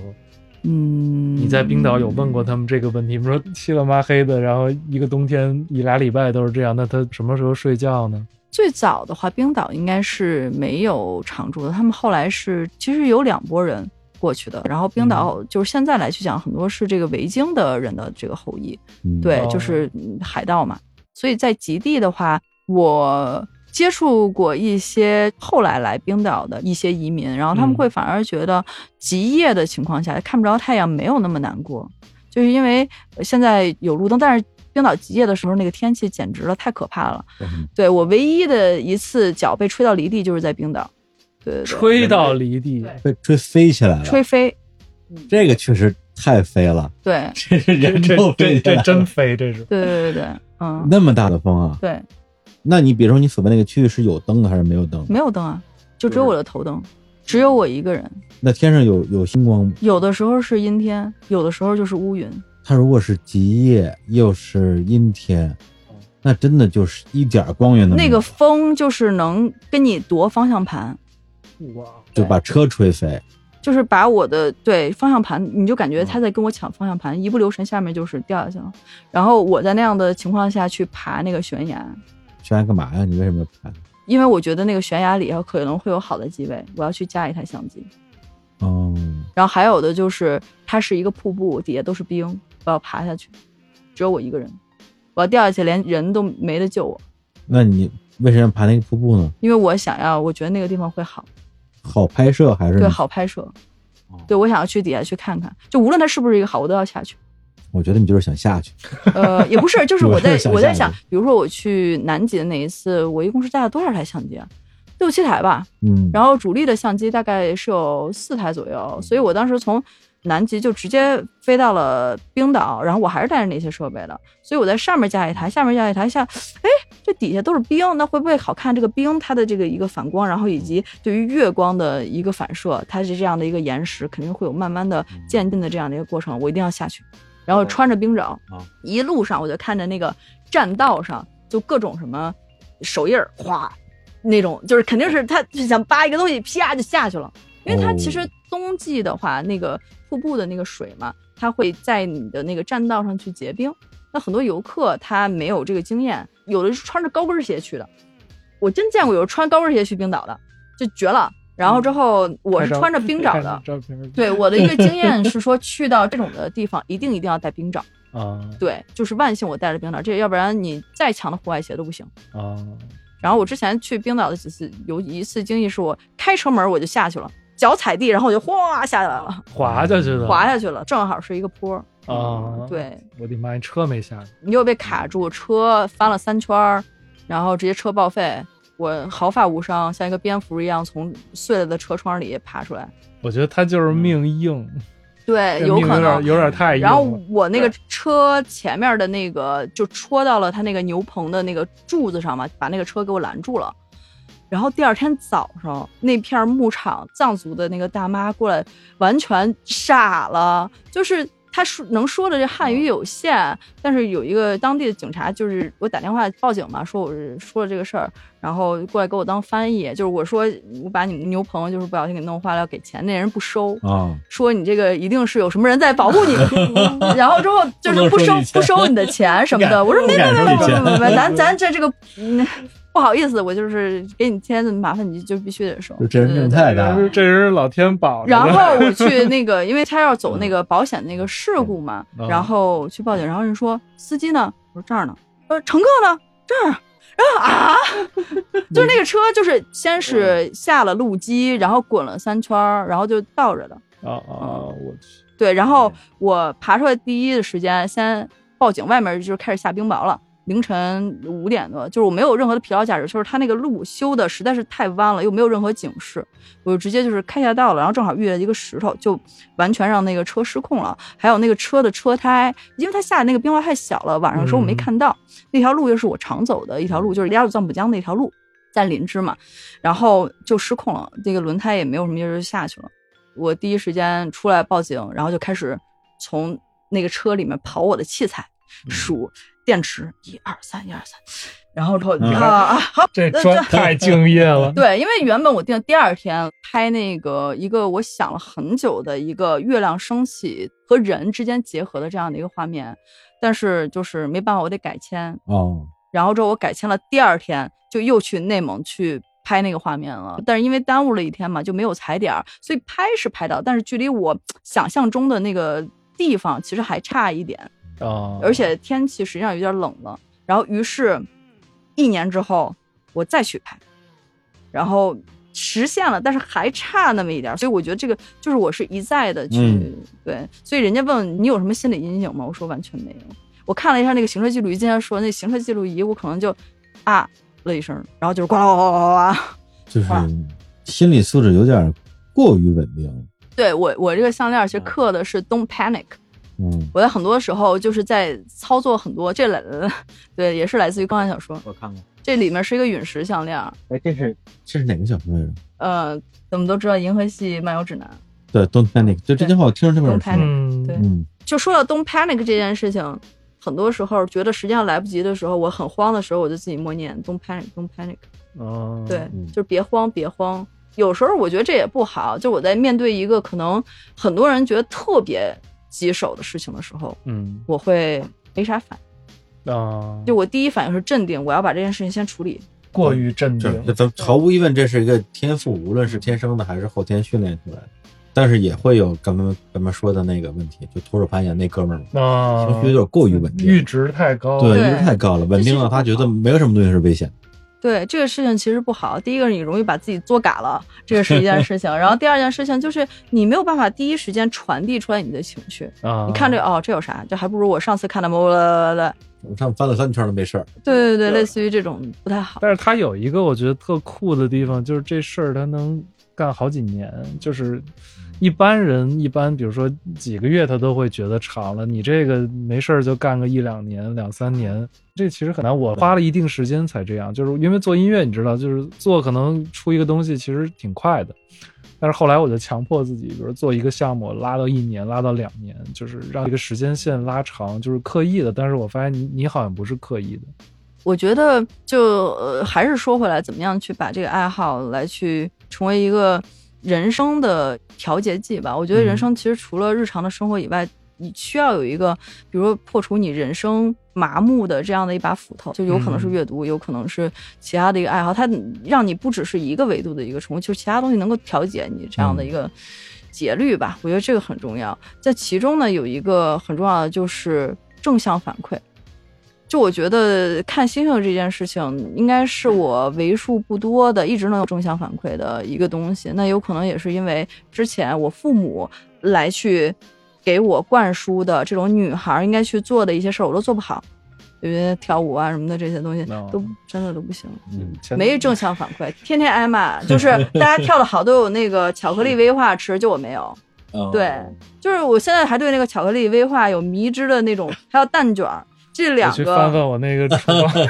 厨就房里不有是没有？不是那种脆脆鲨，当然脆脆鲨我也爱吃，是那种原来那个小的那个盒子的那个嗯。现在来讲，普通人吃肯定觉得特别难吃，你给现在小孩儿啊，就给全都是不要糖嗯精那种啊，对对对。但是我对那个东西有迷之的爱，对他对于嗯下次巧克力再威化的聊这种迷之的爱，跟他现在对于观星的正反馈的迷恋，实际上对都是来自于小时候这种心理补偿。对，这种是一种嗯很强的心理补偿。我觉得很多事情都是源自于小时候的嗯一些事情。对，就是缺什么，然后就想过度的去拥有这个东西，然后没错并且比其他人更容易沉迷其中。对对，我我我前两天跟一个艺术家朋友吃饭，也是聊这个事情，嗯就是他小时候什么都得不到，因为他那个地方连见都没见过。我就跟他说，哎，我说我我也是，我说这小时候奥特曼、啊这变形金刚买不起嗯，他说你至少还能聊买得起买不起这件事，他说我见都没见过。嗯，所以他到了大城市，有了钱之后，有一点名气之后，他就去疯狂的去嗯要这个东西的报复。我那天还发了一朋友圈，我说如果说我自己可以定一个那个礼物清单儿，任何人在任何时候送我，我一定高兴的东西，其中有一个就是变形金刚，但是哦，但是这个东西必须得别人送我，因为我不能自己买，自己买就不开心了哎，。下次我们一起拼乐高。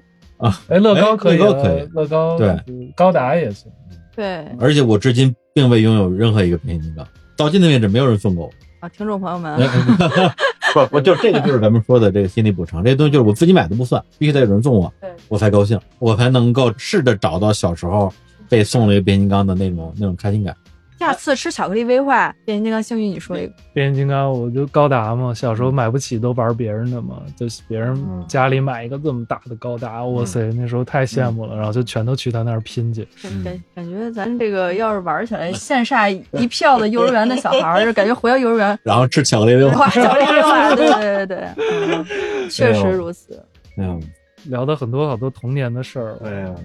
对，所以我觉得现在对我来说最重要的其实是一种自我的一个故事，就是其实我去南极之前，南极追日全食之前，我有想过，当时也有一个游轮公司说要免费给我一个船票，但是就是游轮它走的那条线，它不深入南极内陆。只有南极内陆是天气好的，对然后南极的那个沿海那些，就是天气一直都是不稳定。游轮根本就连南极圈都进不去。对，最后我其实做一个非常明智的一个决定，就是还是自己花钱去飞到南极内陆，去了南极大陆，对南极大陆嗯。然后当时所有的那个游轮，大概二十多艘游轮吧，只有一艘勉强的看到了日全食，但是我们南极内陆是万里无云。嗯，啊，，对，所以当时我是拒绝了别人的那个赞助，然后自己掏钱，在疫情最严重的时候去了一次南极，只有我一个人，一个中国人去了。我走之前想了一下，我为什么要去，然后我对于之后我会面临的，比如说边境的一些问题，然后以及各种手续的问题。嗯当时我准备所有的手续，我大概是这么一厚袋儿，各种手续。因为你嗯去智利，提前四十五天要申请一个二维码，然后临上飞机前要申请一个二维码，到地还有一个二维码，然后再要隔离，然后之后他再给你一个二维码，嗯就是二维码、二维码、二维码。就当时智利刚开放对，刚开放不到一个月，然后所以没有人之前走过。我去问大使馆，也没有人给我任何，我就是这样网上查到的所有资料，然后我就带着所有东西去了。嗯，这次你要不去的话，等下一次南极日全食得等什么时候？啊嗯，应该是十八年之后。就是南极日全食很重要，嗯就因为我看了他在 B 站发那个视频好几集，第一个是他七大洲嘛，嗯是吧？就是南极洲看了就算打了一个卡。第二个就是南极是极昼，对极昼的日全食，他拍了一个二十四小时的一个对太阳的那么一个叫什么图啊？对，这个想法就是是我在二零一五年在北极看日食的时候就有了这个想法。就很多时候，我觉得我完成这样的脑海中的图景是一种自我救赎，因为如果不完成它，我一直想它，一直想它，晚上睡不着觉。嗯就是我把它实现了之后，当然我现在依然睡不着，我就还有其他的想法要实现。嗯但是这对我来说是一种内心的这种的补偿的释放。嗯嗯。对，所以《追日全食》也是零九年的时候，上海下大雨，我没看到嘛，其实是非常失望的。你就觉得好像我跟这事儿没缘，我就不玩这个了，我换个什么地质啊，什么我还有一个爱好敲石头啊，收集石头、捡石头、捡石子儿，敲它干嘛呢？就是有地质锤儿啊，啊，你就看着哪儿山上哪儿好看，然后你就敲 一把子，不是下来了。哦哦嗯嗯那个敲石头，所以我攀岩也是说，就是有的时候那个山上就那块石头好看，就那块石头是粉色的，哦爬上去拿地质锤儿敲，然后啊对然后你就掉下来了，啊对对对 不能敲啊嗯！攀岩，那说说说对对说南极南极，说回来，然后当时啊就也没想过就会用十四年的时间去干这一件事情。我对南极其实说实话，这不是凡尔赛啊，就是我第一次去南极是二零一八年，在此之前我对南极是非常向往的，直到二零一八年第一次去了之后，我觉得这地儿不适合我，为啥？太多的约束了。就是你觉得自己像一哦个鸭子一样被人管着，对我不喜欢，就我不喜欢有人盯着我，我非常需要自己的空间，我要去对探索这个世界。嗯对因为南极它是一个国际公对约保公护约的地方，南极就是理论上你不能留下任何东西，也不能带走任何东西。嗯所以像我们当时穿着那个全套的衣服登岛的时候，就连在地上坐一下都不行，啊对，，就你只能站着，然后你那个靴子是经过上下船消毒的，嗯，也就是说你不能跟它发生任何的关系。哦对，就是确实是他说的那种。对，然后我不喜欢被人看着，就是催着这跟那个小沙好像小红旗、夕阳红，那个赶紧走了走了走了走了，登船了登船了登船了，我非常讨厌，啊，对，就是跟旅行团一样，嗯，对我是非常不喜欢跟团游的。对，然后之后我就觉得，哎，南极如果是这样的话，感觉嗯，就是一个祛魅的一个过程。因为我第一次去是免费去的，然后但是我第二次去的时候，我为什么要去实现的这个愿望？我对这个旅行目的地没有任何的执念，或者说我要打卡呀，然后显得自己去南极了不起，我就是为了实现那张照片。嗯，就是所有的这些努力，就是为了实现持续这么多年里脑海里一直想要实现那个场景那照片我觉得你可以形容一下，它到底是一个什么样的照片？啊。它是一个可能大家看起来就是第一反应，哎，这什么玩意儿的照片儿？哎，我怎么形容呢？好难形容啊！就是不是你你是按小时拍的吗？还是什么时候拍的？对，那张照片呢，其实我是记录了太阳在南极极昼二十四小时它的这样的一个运动的一个轨迹。对，但是它的特殊之处呢，在于就南极在极昼的时候，太阳是不会落山的，就是对不会有这个黄昏出现的对。但是就是在日全食这四十年中的唯一一次日全食的时候，它出现了三十九秒的黄昏。啊，所以你在整个南极地区的时候，你是不能够通过太阳来去辨别方位的，你也不知道时间，因为太阳一直在天上，不会有日出和日落。但是记录这二十四小时太阳的每一个位置，就像是一个钟表一样，它每一个太阳的点儿，它实际上代表着每一个小时，然后其中的三十九秒是一个日全食。就这四十年中，只有这一张照片能够实现这样的一个构想。哦，因为我去到的时候，也跟当地的，比如说有其他国家来看日全食的人呐、然后有当地的这个探险队员说这个事儿，他们都傻了。他们第一觉得这件事很妙，第二件事情就是自己后悔也晚了，因为他们就是看日全食都是用大长焦嘛，就是一个非常 close up 的一个近景。然后，但是你要去拍我那样是需要一个大广角的，并且需要长时间的这样的一个电池去供应它的这个一个电量的，所以你需要提前准备。南极那连鸟都没有，就是你更别想就是说拿一个广角镜头不可能的。所以当时所有人都会认为，就是这样的一个看着这体格看起来不说话的话，感觉还挺乖的吧？嗯，对对对对，这样的一个亚洲的一个姑娘怎么能干这样的事儿，对吧？都不相信。哎，我问问你拍摄过程是说，比如二十四小时，你是每一个小时拍一张吗？还是相机就搁在那儿它自动拍？每四十二秒拍一张。等于说你就没睡是吗？呃，我没睡，但是我给它挂假电池，它自动程序一直在拍。哦，这只是其中一台相机，我用六台相机。一起拍，呃，对，但是它是不同的景，比如这个是一个鱼眼儿，记录太阳运行的轨迹；那个是记录太阳的日全食的哦天色变化，然后那个是一个近景，然后另一个是录一个全景视频，都不一 样的。怪不得你在那个镜头里边不停对地，跑来跑去，跑来跑去，对，就像 我感觉我自己像一个个急诊室的一个医生，先干这个，哎，这个就不行了，这个没电了，然后赶紧这个那个，对对对对对。 换天之后那那就是那么一个，就是跟小蜜蜂一样跑来跑去，所以我一直就是念的是东拍那个，东拍那个，一定可以，一定可以了。哦对，然后最后拍出来的照片就是一天二十四小时，二十四个太阳，其中有一个太阳是熄灭的，对，因为那是日全日全食对，没错。叫什么？王者荣耀太阳都被我射熄火了，对吧？ 对对对，应该是后羿的那个口头哇，禅就是，但是我我看到那个我在视频里看到那照片的时候，我被震撼的不行，我觉得太厉害了。而且那照片后来是上了好多的什对么对网站啊，NASA，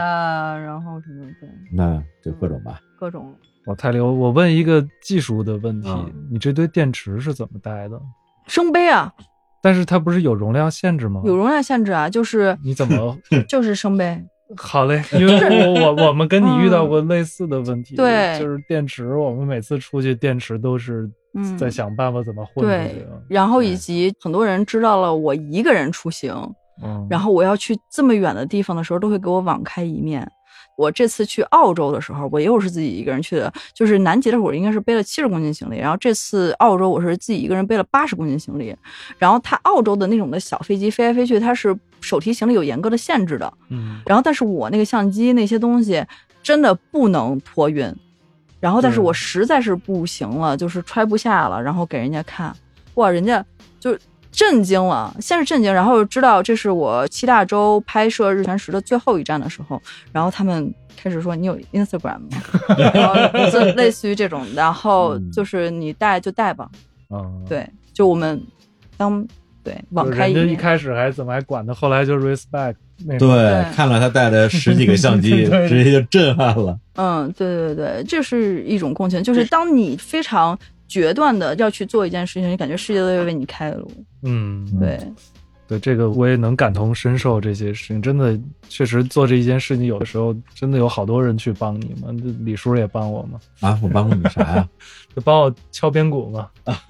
啊，嗯，哎，要不然最后咱们聊聊，比如说一些业余爱好者或者是想去看的人，嗯，就是应该 对都都能聊。是这样，因为今天啊录之前我想的是聊什么，因为可以聊东西太多了。，对啊，南极、北极、澳洲，然后城市观星指南等等。您对也看呀，谢谢。 对，我都看功课了，得他那个做视频我都看了谢谢，而且就是啊很喜欢。哦，真的吗？谢谢。对，然后就觉得说，就是他这么丰富的，无论是经历啊、故事啊，主要没想到他还有知识。咱们讲知识讲了那么长时间，太厉害了嗯。对不起对不起对，我觉得就一次都讲光了，就挺浪费的。对，嗯所以刚才其实一直是搂着讲，就我还憋着有下一回呢。啊啊，但是没关系哇啊，太既然棒了既然星宇说了啊，来给大家讲讲都市观星指南。对对，因为我我我其实我自己挺想知道的，对对，而且今天本来录音还想把淼叔叫过来，淼叔也住的挺近的。我两年前他过生日，我送他一千望远镜，我估计还没拆分呢。对，因为在北京确实用的机会好像感觉没那么多。对，就光污染，因为我记得我小时候特别清楚，我小时候真的看见满天的星空，因为那会儿我们就住在那个三环边儿，那还没嗯三环嘛，都是菜地，所以从小就看着天天的去。对，我我我也好奇，因为我在大理有一天望远镜是去年过生日朋友送的，但是我除了拿它看了一次月全食之外，我就不知道它看什么，因为星星太小了，你就拿天望远镜看，其实也看不见啥。对，我就不知道怎么进入这个世界。呃，其实望远镜的话，我并不是特别推荐直接去买，就是你其实去肉眼去辨识一些星星了之后，再入望远镜，或者说先从双筒望远镜去入手会比较好一些。因为双筒望远镜的话，它的视野相对来说比较宽阔一点儿。就这个望远镜，就比如说我们人眼的这个角度能看到角度大概二百七十度吧，那望远镜可能看的是一片树林里的一棵树上的一颗叶子。所以你如果要通过这个望远镜来去找那片叶子，实际上是非常难的。哦，而且这只是白天，在晚上找那颗星星是更难的。如果你对整个星空不熟悉的话，我不建议大家直接买天文望远镜，除非你需要一个衣服架子。对，我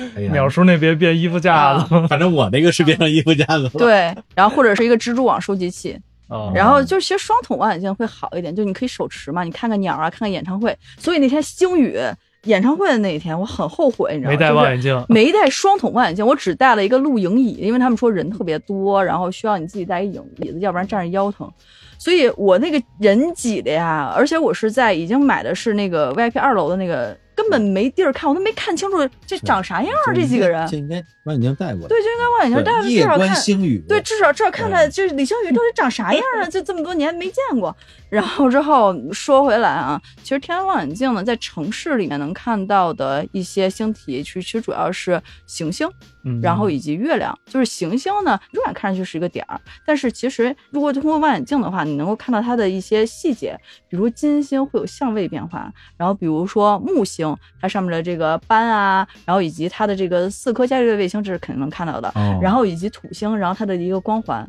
都能看见。能看见，啊哦土星光环都能看见，能看见，能看见。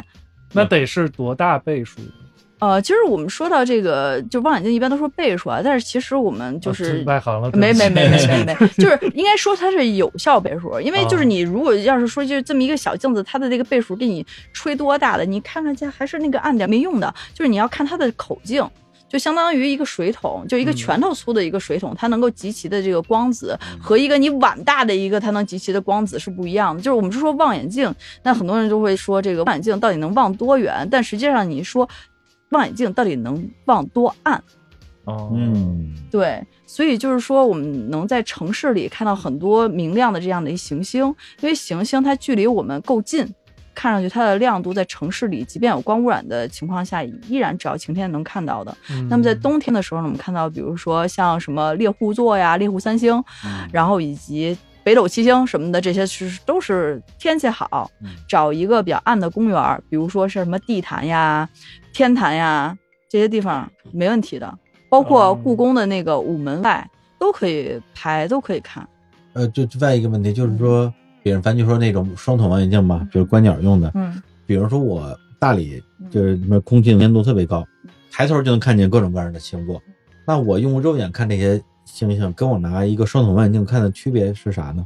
不都嗯差不多吗？你能够看到一些更暗弱的这样的一些天体。哦然后以及一些天体的一些细节，比如说像双星，肉眼看上去，比如说你看木星就是一个点儿，但是你通过这个双筒望远镜的话，你能看到木星旁边还有几个小跟班，就是木星的几颗卫星。然后更大哦的这个口径的望远镜的话，你能看到它上面的这个红斑。就拿观鸟的那个就呃，能观观鸟的应该不 行，观鸟的不行，对对。但是就是大的那种的，哦就是大双筒大双筒哦能、明白能能看到，对对对对。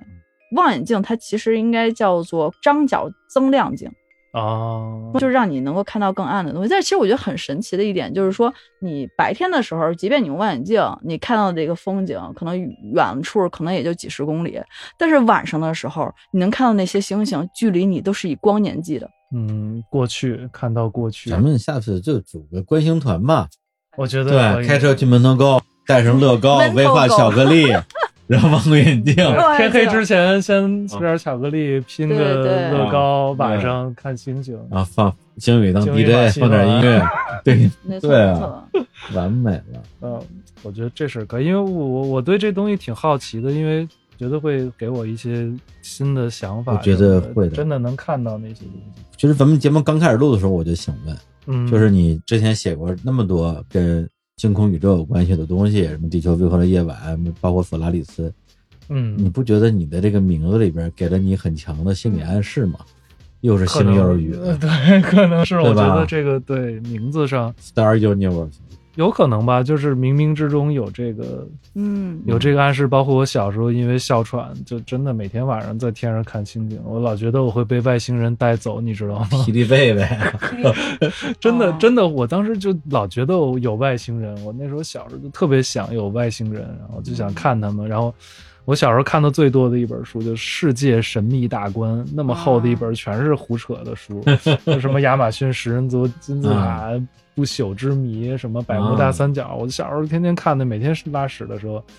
都翻，都翻到的那书都掉页了。哎，我也是，嗯。呃，我的那个是十万个为什么。呃，《十万为什么》我也特别爱看，啊对对对，就是厕 厕所读， 对，厕所多，就每次厕所就感觉自己进入了另外一个世界，然后这东西这地方我一定要去，然后亚马逊去了，十族部落都去了，然后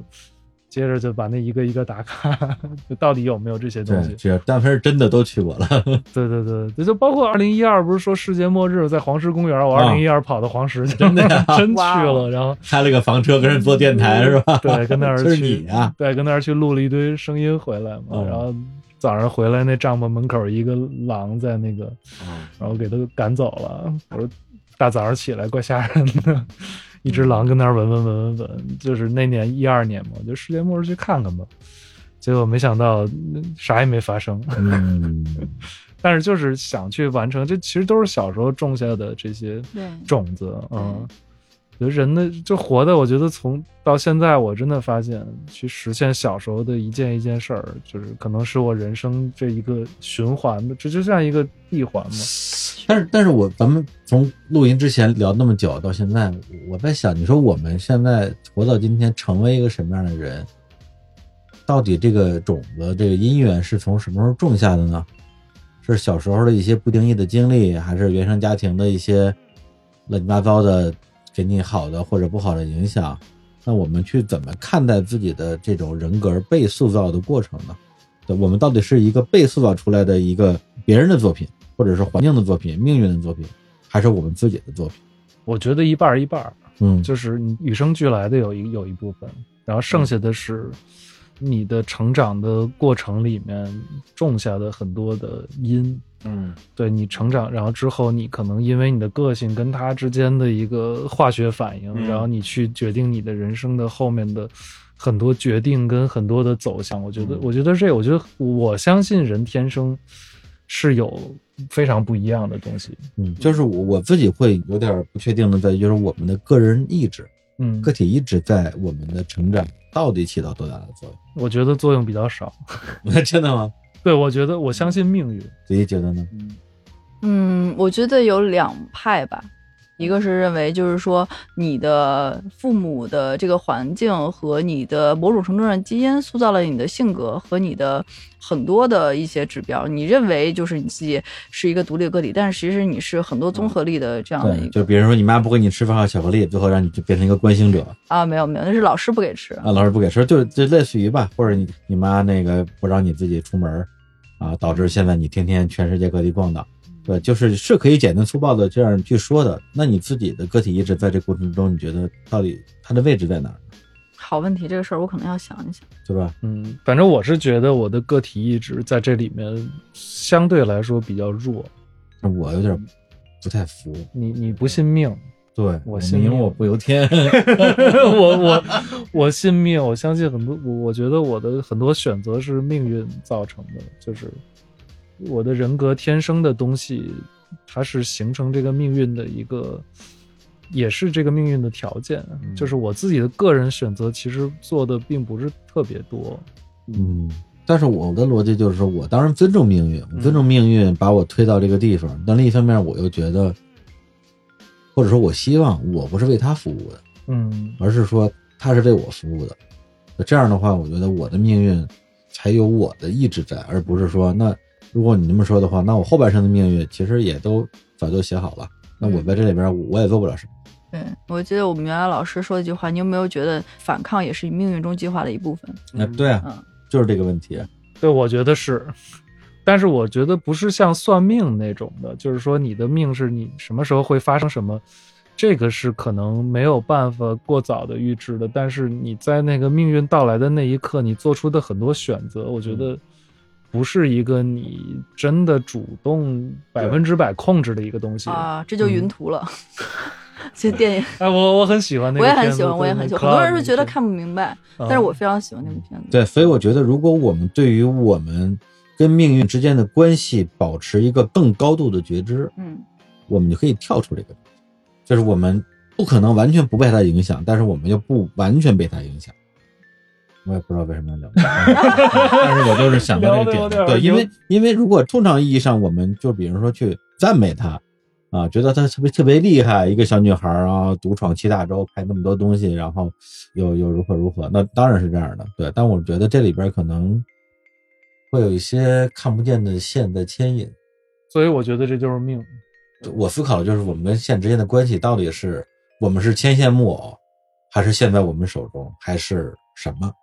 嗯，我觉得应该也不是有一个人或者是这种所谓的一个更高的东西牵着你，嗯而是说你生下来的那一刻，你跟这个世界就产生了这么一堆的联系，有一堆的路，但是你究嗯竟走哪条路，是有点像是一种潮水去推着你，你只对是在某一些决定一些细节的东西，但是这个它的大方向，其实我觉得不会有太多的改变。就比如说他第三次去北极，如果那次没有看到日食嗯，就有可能就不会有今天的他，他那可能他他回去他回去搞广告去了。所以这个事情想起来，我自己觉得有点，他其中的这种偶然性，甚至让我觉得有点恐惧。其实，比如说你，你像我，我跟你也有一个点，就是你是那次去北极嘛，嗯我是那次去亚马逊。嗯，就原来我做音乐，其实还算是就是有一定名气了，但是那个去亚马逊那一年是一个爆点，就是相当于我一下被太多人知道了，然后我做的这些事情被太多人知道之后，然后我对变成了我现在这样，包括上你们的节目也是这样，因为你觉得这事儿太有意思，太给我发过来一堆介绍嘛。对，对，就说有有一个音乐人，然后如何，我什么音乐人没见过呀、有一一看这华语乐坛所有的音乐人我都采访过，嗯，对，就是你光说音乐人这三个字对我一点吸引力都没有，或者你音乐做的好不好又怎么样呢？对，一看亚马逊，我说这个这个来劲啊，这可以聊聊，嗯，很多的线就连起来了，对啊，然就后是那缘分就次连起来了。对，那次你可能不知道，就是那次相当于我是原来有一个公司要给我赞助，后来我们俩聊崩了，然后那事儿我就当时我就想，我说去他的，然后就做，怎么办呢？我说没钱咋做呀？然后就做众筹，然后那个众筹刚开始我就走了，我根本就没想能筹多少钱，结果一下啪，影响力一下变得巨大。嗯所以那个东西就完全没有预知。其实我没有做什么，我觉得这事儿能成功的一个选择。其实我就是当时跟着我的，就说特别俗，就是 follow my heart，嗯，对，就做了这个决定。我说我就要去做这事儿，然后真结果真的很像。我二零一五年的去北极的那一次也是众筹，嗯哦，哎 呀，哎握个手，哎，握个手好手，冰，呃我凉快冷 啊。嗯啊！对，你是几几年去的？我是一六年，哦，啊一五对对年，我是一五年。对对前后脚，而且那时候众筹还活着，你知道吗对？对现在没有人干这事儿，感觉就是我们我我跟星宇之间是 像一个嗯，对，就所以说不咱想俩再是什么恨平了行世界的亲戚？对对对对对 solo the heart 这个事情确实是一个，比如说星宇那个演出连着两天嘛，第一天其实我全场看完了，我看到返场第二首走的，然后那第二天其实我可以不去，而且第二天我周五嘛大堵车，我到那儿的时候正好是返场第二首，对，就整个演出都演完了，正好跟头一天续上了，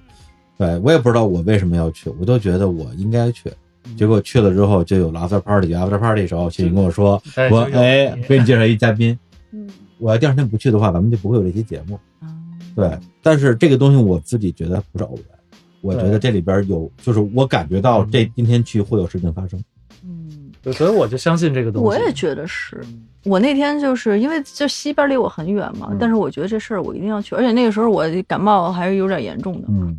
我就不知道为什么我一定要去。就所以你看着星空的时候，有没有觉得我们的命运就写在这个可能是几百亿年前的这个宇宙的这些信息里面呢？我们的命运在宇宙里不足为挂齿，不足为提。对，但是不足为挂齿。但是我偶尔有这样的想法，就是我们在这个多少亿万年的这个宇宙的历史里面，我们可能就是这个命运的一部分，它就是早就把我们的命运都写好了。嗯嗯，逃不出这个东西。就我看星空的时候，会有这种，跟你一样，我会觉得太不足挂齿了，我们什么都不是，但是又觉得整个宇宙的命运早就已经被写好 了。突然沉默了，他们说沉默的时候是有一个精灵从身边过 去的，哎呀 真会聊天儿。 哎，你接下来有什么大计划？呃，流行语，呃，对，如果你姓刘的话，这名字更适合搞天了。对，但是流星雨我觉得就有点土 了，就太具象了。嗯，对，太就像呃不不，对对不起啊，所有想流星雨的朋友，不是这个意思，就是啊，就是太具象陪你去看流星，雨太具太具象了啊。对，看见的，对，鸡皮疙瘩就你就起来了。嗯对不是你接下来就看流星雨是吧？对，今年流星雨其实还是挺值得去哪儿的。看？冷湖、我问哪儿啊？青海，啥时候去啊？嗯，八月份，要一起吗？好呀，真的吗？八月什么时几候号啊？嗯，八月中旬，啊？八月中旬可以，我可以。但那地儿可非常艰苦。虽然我去了十几次那个地方，哦那个地方原来是一个无人区，就是中国三大无人区之一。嗯，但是因为那个地方原来在上世纪五十年代的时候有石油，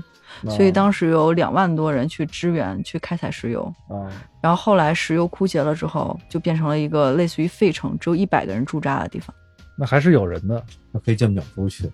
然他后喜欢这种地就是方。弄点什么案件对什，么废不是废，他喜欢废墟探险。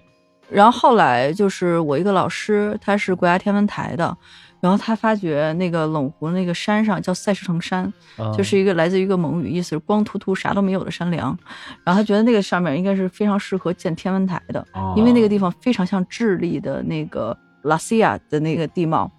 就是因为我他是基本上从小看着我长大的，然后他说：“哦哎，你你不是会飞无人机吗？你跟我走。”然后我们就去探测那个地方。那个是二零一八年的时候，就是坐着当地省政府派的直升飞机去爬那个塞日城山，对，然后之后嗯去做勘测。现在那个地方已经建了很多组天文台了。哦，几年过去，可以可以，反正我我啥野地儿也都去过不哦对少对了，对 对，他他不我怕这我个对我也野，这个说起来感觉就是又可以录一些冷湖之旅。哎，我觉得那个字其实还挺挺酷的来来来，咱们组个旅呃组个局冷旅湖行观对对星对团对，对对对，我还觉得嗯能卖钱啊！ 啊。你看又能做播客，可能还能做点音乐，然后这又拍照片儿啊对，，这个好，可以可以，那就这就这么定了啊，真的吗？ 对啊对啊这么这么这么，这么随随意的吗？ 就就很随意啊。当时你知道我们去那个撒哈拉的时候嘛，本来是去做直播嘛，做节目那个电台嘛，然后结果我去了以后，找了一帮黑人过来我这儿做张专辑，嗯，就特别随意，就就是想搞就一拍脑门就搞他了很，随意的，对。 毕竟就是一人吃饱全家不饿。嗨，就没有，就是我觉得很多事情就是一瞬间觉得，哎，有想法就做对。，我跟星宇也是因为那张专辑认识的，呃，那张是吧？对，还是哦因嗯为战马时代刘钊老师啊对对那对对嗯牵的线，但是我们之前一直没见过。没见过，对，就嗯做了一个直播，然后巨多人看，我说这谁呀、这么多粉丝，这么多人，然后一堆人问我说你们做那直播太酷了，然后我说啊，我印象特别深刻，因为当时有一些技术故障，然后所以我当时在地铁一号线，就是上下班高峰期就最挤的时候，嗯人家都是在那儿挤的时候，我这来这这不好意思让一下，开电脑， 修哎呀 改稿子，然后对对对，嗯，行啊，那就约起来吧好呀对冷湖啊，日食，我日食这个，巧克力威，化我得看一次。我要是不看一次，我觉得必须这得去。就已经是我的这个遗愿清单上的一个内容了。对，咱们争取明年就给它实现行行啊，先热个身呗，啊！行，热个身，先热个身，行。节目最后我就放一个子怡在某一期节目的片尾的一首歌，那首歌我特别喜欢，我就替你放了。行，那你赶紧跟人吃饭去吧。好了好了好 了。好嘞好，跟大家说再见，拜拜，拜拜。应该是我看过最棒的一次了，热儿非常多。最终，电池和相机都经受住了考验，这张极昼日全食也终于完美实现。 People have seen uh, young lady Stephanie running around. you know, the last three days. Cameras out there for 24 hours mapping the movement of the sun, including totality and these amazing Yeah. stuff, just to give you an idea what she's done. Yay! Thanks for your help. 这张作品我最终命名为《日食时钟》，其中的每个圆点都记录了一个小时内太阳的位置，而最底部的日全食让极昼中的南极有了四十年来唯一一次黄昏。这张作品也被 NASA、中国国家天文和日本新南卫杂志选中刊登。而更重要的是，我完成了一个约定。那天皇屏的这个全世界呢，也要马上开始了。不知道我有们多少人记得二零零九年那次横跨整个长江地区的日全食。日冕都出来了，大哥你北京干嘛呢？那是近二十年来中国大陆看日全食的最后一次机会。彼时的我十九岁，第一次独自出行，花光了攒了很久的生活费，最终等来的却是瓢泼大雨。回到学校的天文小组，我的启蒙老师对我说：“没关系的，你看日全食还会穿过世界这么多地方，你一定有机会看到。”转眼间，十二年过去了，又一次成功的观测，六大洲，七次日全食，我始终记得老师对我说过的话。当年的天文小组，在我毕业后早已解散，只剩下小组的名字像一个精神符号，一直留到今天。它叫做“寻天者”。